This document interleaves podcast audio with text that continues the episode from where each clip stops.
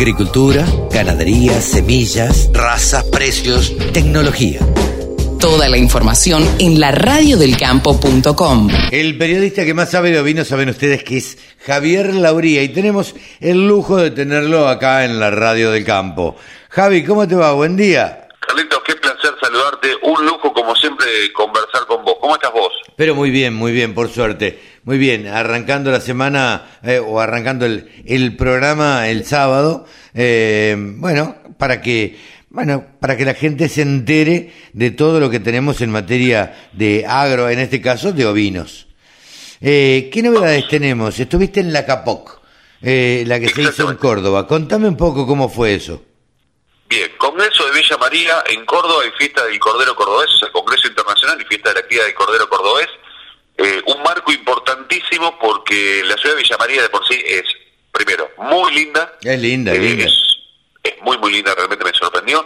Es una ciudad con, un, con edificaciones nuevas, o sea, no, no, no, no estamos hablando de que vas y te encontrás edificaciones todas de hace 40 años, o sea, la ciudad creció mucho en los últimos años. Claro, tenés la parte, la parte nueva y la parte vieja.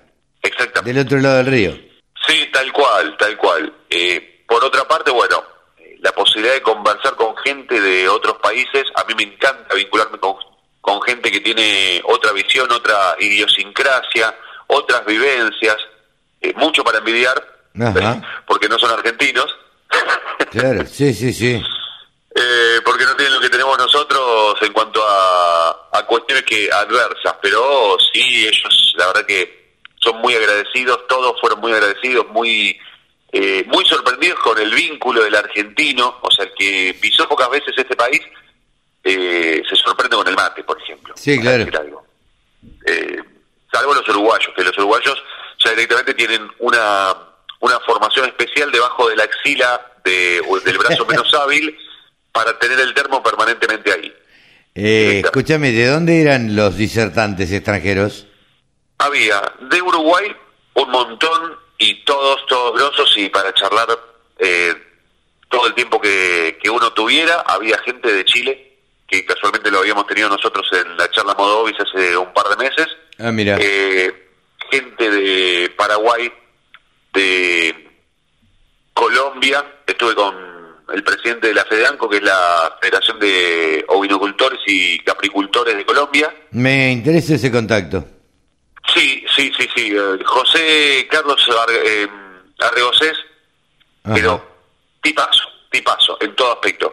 Gente de España, estamos hablando de Raúl Muñiz, que él viene a ser, voy a tratar de decirlo de una forma fácil, el representante de los ovinos y los caprinos para Europa de España. Ah, grosso, grosso.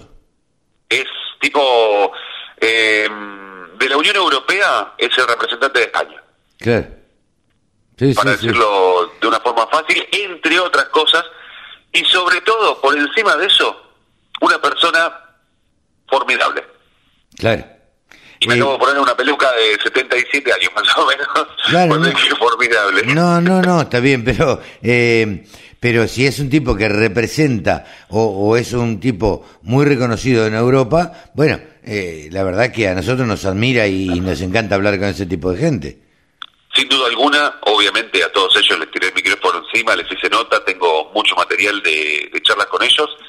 Eh, bueno, después eh, estoy tratando de hacer memoria a otras, otros orígenes y por supuesto de Argentina, de diferentes partes de Argentina, había, había mucha gente, muchos disertantes y realmente te, te sorprende. Tuvo, mira, alguien no del ámbito ovino, pero muy interesante también porque me sorprendió, es Salvador Di Stefano, Ah, mira, salva. economista. Sí, Salva, exactamente. Eh, cuando hablé cinco minutos antes de que saliera él a presentar, yo fui el presentador de, de- del Congreso, Sí. hablé cinco minutos antes con él, me dijo cosas que pocos, pocos economistas, y esto atentos, señores economistas, la vaca no es lo único que pasa, que hay en el campo, la vaca y los granos no es lo único que hay en, en el campo, me habló de la situación de los frigoríficos ovinos. Él, de la nada misma, me lo tiró el tema. Mirá. Me habló del precio de la lana internacional, el, el precio, o sea, la, po- la poca posibilidad de eh, peinar lana en el país, eh, la, la cantidad de lanas que se desechan en Argentina porque no tienen valor textil. me habló del precio de la carne, la problemática de la informalidad, cosas que prácticamente ningún economista, y mirá que hablé con unos cuantos, cuando yo le hablaba de la oveja me preguntaban porque no entendían nada, y Salva, todo lo contrario. Claro, tiene información... Hipernutrido, claro. Información de campo, sí, sí, sí. Totalmente, información de campo de cada producción. Me hablaba de decir, mira, en esta zona, zona núcleo por la seca, tal cosa, tal otra, tal otra, y vos pones tantas, tantos animales por hectárea versus la vaca versus la soja, me hizo una comparación que la hemos charlado mil veces, Carlitos, de analizar la rentabilidad de la oveja, de la vaca y de la soja, de su mejor momento de la soja, y automáticamente te das cuenta que la rentabilidad, él te lo dice, insisto con esto, es economista y para mí uno de los más instruidos en temáticas de campo, sin duda. Sí, sí, sí. Eh, lo dijo de una, dijo, la oveja es lo más rentable que hay. Así. Ah, mira. sacó las cuentas ahí, sacó el celular en 37 segundos, 38 como mucho, hizo la comparativa y ya está, no hay más vuelta que darle. Te lo dice él, no te lo dice Javi Lauría. Sí, sí, sí. Te lo dice así. Eh, así que bueno, disertaciones que abarcaron todas las temáticas creo que si poníamos este congreso al aire en la radio del campo, a mí me, me dabas vacaciones por seis meses, Carlitos. De una. qué grande, qué grande. Porque realmente abarcaron toda todas las temáticas de las cuales hemos hablado, desde pastoreo rotativo, de el cordero pesado, el compartimento ovino, que el compartimento ovino tiro chivo, vamos a estar hablando con Jorge Bonino Morlán, el creador del compartimento ovino, el próximo martes a las 19 horas en las charlas modo Ovis. Lo tiro ah. así por debajo. Eh, después, bueno, eh, de Uruguay, como te decía, mucha gente de Uruguay acá se sienten prácticamente, o sea, se, mezclan y locales, pasan desapercibidos. Sí, sí, Así que realmente muy muy interesante. Felicito, por supuesto, a toda la gente de la CAPOC porque le pusieron el alma para que saliera espectacular el, Congreso. Eh, y la fiesta de la cría del Cordero Cordobés se dieron el lujo de contar para la jura con un jurado internacional como Gabriel García Pintos de Uruguay, que es palabra mayor. En juras y en muchísimos temas de cría ovina es palabra mayor. Claro. Mira vos. Eh, realmente muy bueno. La ciudad de Villa María eh, se dio un contexto muy particular. Mira, me estaba olvidando un contexto muy particular. Lluvias. En esos días llovió el primero y el tercer día y obviamente en el país llovió, cayó bastante, sí, sí, sí. así que notabas un cambio de ánimo en la gente a partir de las lluvias. Ah, no, no, bueno, eso siempre digo, a ver, la, lluvia le cambia la, cara al productor agropecuario, eso. Sí. Sobre todo después de una seca tan prolongada como esta. Sí, sí, sí. Más de 100 años, el registro histórico da más de 100 años de una seca así. Sí, claro. Este, la verdad, eh, esta sequía fue grave, grave, eh, Javi. Sí, sí, sí, sí. Vos imaginate si con esta sequía Argentina es como es en un año, en un año benévolo, ya está, o sea. Sí, sí. Los políticos se, se agarran, abren los bolsillos porque tienen lugar de sobra para seguir calentando. Perdón que lo diga tan, tan abiertamente. Pero ya lo que, lo que conocemos, o sea, en un año así Argentina rinde, un año bueno. sí, sí, sí. fabuloso. Ojalá, ojalá que se venga un año así el próximo. Ojalá, ojalá cambie un poquito. Eh, los pronósticos dicen que no, que va, va, a seguir siendo habiendo seca, pero bueno, habrá que esperar. Con el clima nunca, nunca se sabe. Javi, el martes próximo tenés una charla modo bis. Contame. Bueno, eh, charla modo bis con eh, los condimentos de siempre, Tori en la co-conducción, eh, remates para ver cómo está la plaza ganadera, la plaza ovina para faena y para lo que es eh, recría. Vamos a tener la charla con Jorge Bonino Morlán, doctor Jorge Bonino Morlán. Él es el creador del compartimento ovino, para decirlo rápidamente, el compartimento es una metodología para lograr estándares sanitarios que exigen a nivel mundial en zonas donde quizás no te no, no, no te aceptan los estándares que tenés como país, pero como terminás aislando de todo lo que es el resto de, de las de las producciones, claro. Eh, básicamente entras en una, en una zona sanitaria protegida y nadie nadie puede entrar a un compartimento si no es eh, previamente sanitizado y recontraemponchado estilo la NASA con un, Sí. con un traje de astronauta para poder entrar a ver a los animales, para que se hagan una idea. Sí, sí, sí.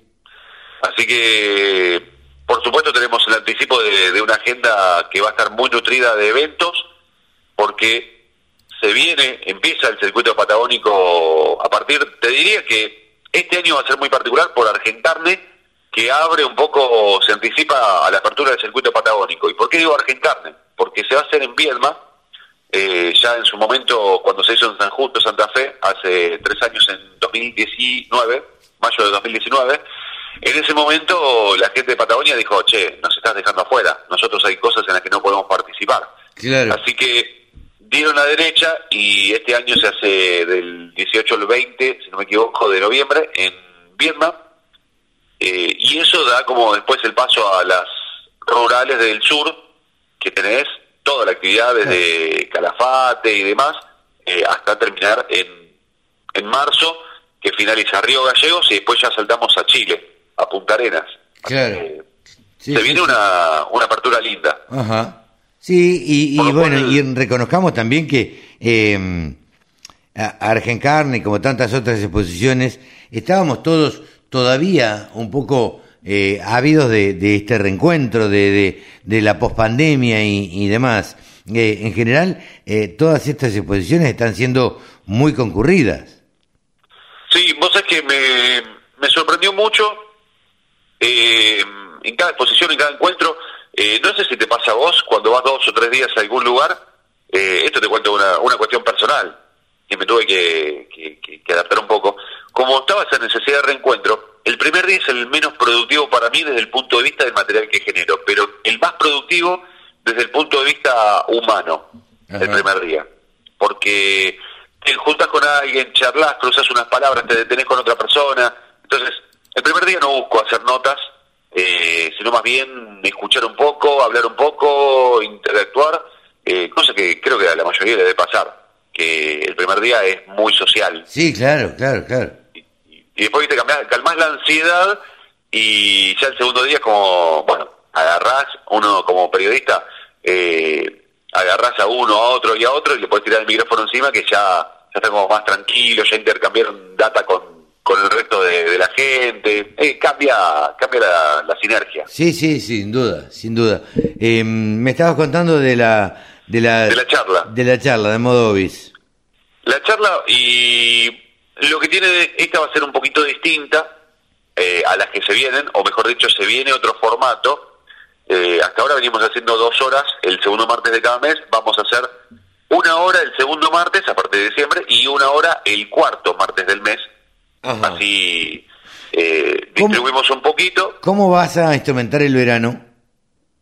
Eh, desde diciembre hasta marzo eh, vamos a hacerlo así, dos charlas. Ajá. Una y una, una hora y una hora y Cada va a 15 ser días. distinto, que cada 15 días, para que si estás, suponete, un ratito en la hora de la siesta no te puedes dormir, te pones a ver la charla modo obis del último martes que tuviste y listo. Entonces arrancamos, agarramos a la gente de las quincenas que están Claro. vacacionando Sí, y sí, a los que están acá también que, que puedan verlas, porque capaz que dos horas es mucho en periodo de vacaciones, pero una horita eh, pasa de largo. Sí, en lugar de leer el libro, abandonás el libro, relajás la cabeza, aprendés algo sobre ovejas, eh, te enterás de lo que está pasando y seguís tu, tu vida, retomás con tu libro de cabecera. Sí, claro, claro. Está bien. Eh, eh, Javi, ¿alguna otra novedad en materia ovina? Eh, y como novedades hay, hay varias. Eh, una, por ejemplo, y esta no es Argentina. Esto me gusta abrir un poco más el juego. Eh, están yendo animales desde el sur de Chile hacia Perú, de la raza Suffolk y Corriel. Suffolk tenemos muy poquito en Argentina, pero hay previsión de que haya más.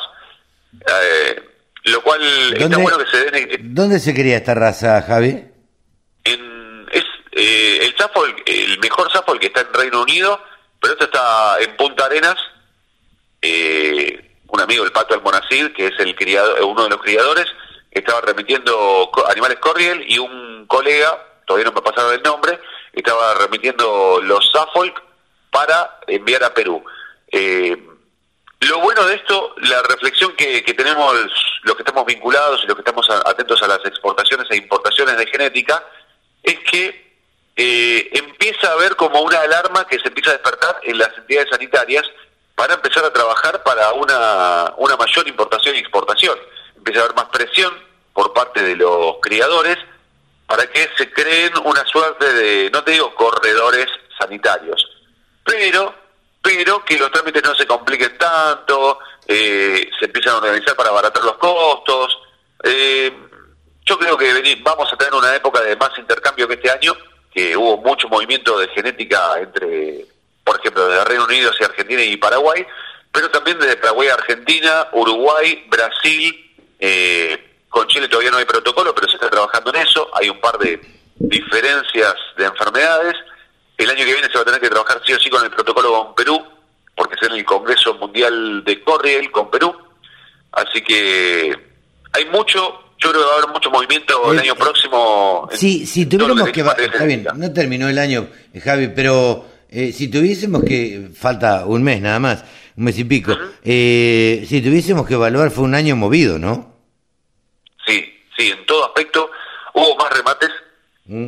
eh, las exposiciones tuvieron más presencia, o sea, hubo muchas ganas, como lo charlamos, de tener más exposiciones, obviamente los que estaban en, zonas locales iban al circuito local de su provincia, pero este año hubo mucho movimiento, mucha presencia, y te diría que no es una realidad solo argentina, te diría que es una realidad a nivel, yo puedo decir habla hispana, iberoamericana. Claro. Porque no, no sé lo que hablan en Pakistán, que Pakistán es un gran productor ovino, eh, en China también, pero estamos en un gran momento del ovino, teniendo en cuenta que no es una producción aislada, está en un mundo que calmó las aguas con, con China, eh, pero o sea, bajó el precio de la lana, pero es como que estamos viendo movimiento. Para, en algunas cosas positivo, en algunas cosas no tan positivo, no me gusta decir negativo en este caso, sino no tan positivo, pero me parece que vamos a, observar en los próximos 5 o 10 años eh, una, eh, un, una un, renacimiento del ovino, me parece a mí, eh, a nivel iberoamericano, insisto. Mira, un adelanto de Javier Labría ¿eh? un renacimiento del ovino en los próximos cinco años. Eh, bueno, y esperemos que, que se dé y esperemos que sea beneficioso para todos, ¿no? Esperemos que sí. Eh, dejemos guardado este esto en el archivo para que dentro de cinco años en la red del campo, en el formato que sea, porque hoy Internet es de esta forma y llega a través de los celulares, a través de, de todos los dispositivos, capaz que dentro de cinco años llega a través de una planta. La sí, sí, anda a saber, anda a saber. Vaya a saber, o sea, eh, biotecnología puede llegar a ver, así que en cinco años, 2027, eh, más o menos para, para esta fecha, 4, 5, 6, 7 de noviembre, por ahí, primer fin de semana, primer sábado de, de noviembre, veremos qué pasa. Pero sí, claro. Eh, Javi, ¿alguna otra novedad? No. Sí, Carlitos, bueno, te cuento. En este momento no te lo quería decir hasta este momento porque sabía que me ibas a tirar el centro de la cabeza. Eh, estoy en una estación de servicio. ¿Por qué? Porque estoy camino. ¿Cargando camino, No. Sí, cargando nafta a mayor precio. Eh, vine a ver acá cerca de Rojas a ver cómo estaba el precio de la nafta porque en un ratito estamos llegando al remate de la cabaña El Harem. Ah, mira. Recordemos, el año pasado, y hicimos un comentario muy importante sobre este remate, había hecho valores récord eh, históricos para lo que es la raza Hampshire y para lo que es la venta de animales eh, en cuanto a lo que fue el año pasado a ovinos y te diría que el año pasado le peleó cabeza a cabeza, salvo por algunos eh, despegues de bovinos, pero imagínate, el año pasado una hembra en 6 millones de pesos había sido un montón cuando se vendían bovinos. Me acuerdo, claro, me acuerdo que lo comentamos. 8, 9. Sí, sí. Exactamente. Eh, Carlito Mario Laborde es el titular de la cabaña y lo dijo expresamente, no tengo la expectativa de que lleguemos a superar o proyectar esos valores del año pasado, pero con más o menos equipararlos o empatarlos, estamos más que bien. Dijo. Ah, mira. Porque el año pasado realmente fue un despegue impresionante. Sabemos que la primera vez de muchas cosas, cuando hay tanta expectativa, se dispara. Y después la segunda, como que calma un poquito. Claro. Así que estamos camino a, a la cabaña del Harem, donde Bueno. va a tener 69 animales a la venta, eh, todo raza Hampshire Down de genética argentina y neozelandesa. Así Ajá. que eh, en un porcentaje de dos terceras partes de los de los animales preofertados, que es un montón, las preofertas últimamente no están logrando el efecto que lograban antes, esto hay que decirlo también, y pero tener dos terceras partes de la cantidad de animales preofertados es un montón para arrancar el remate, Sí, le claro. va a facilitar a los martilleros de Sáenz Valiente Bullrich y compañía la labor eh, para poder colocar esos animales. Así que ¿Nos comentás todo lo que pase el sábado que viene, Javi? Sí, sin duda alguna, Carlitos. Dale. Me voy para allá, te abandono, que ya me están exigiendo que vaya a pagar. Piensan que me voy a ir sin pagar en la estación de servicio. Un abrazo grande. Javi, nos Buen fin de- despedimos hasta el sábado. Hasta pronto. Javier Lauría, el periodista que más sabe de ovinos, aquí en la Radio del Campo. Sumate. Entre todos hacemos la mejor radio, la radio del campo.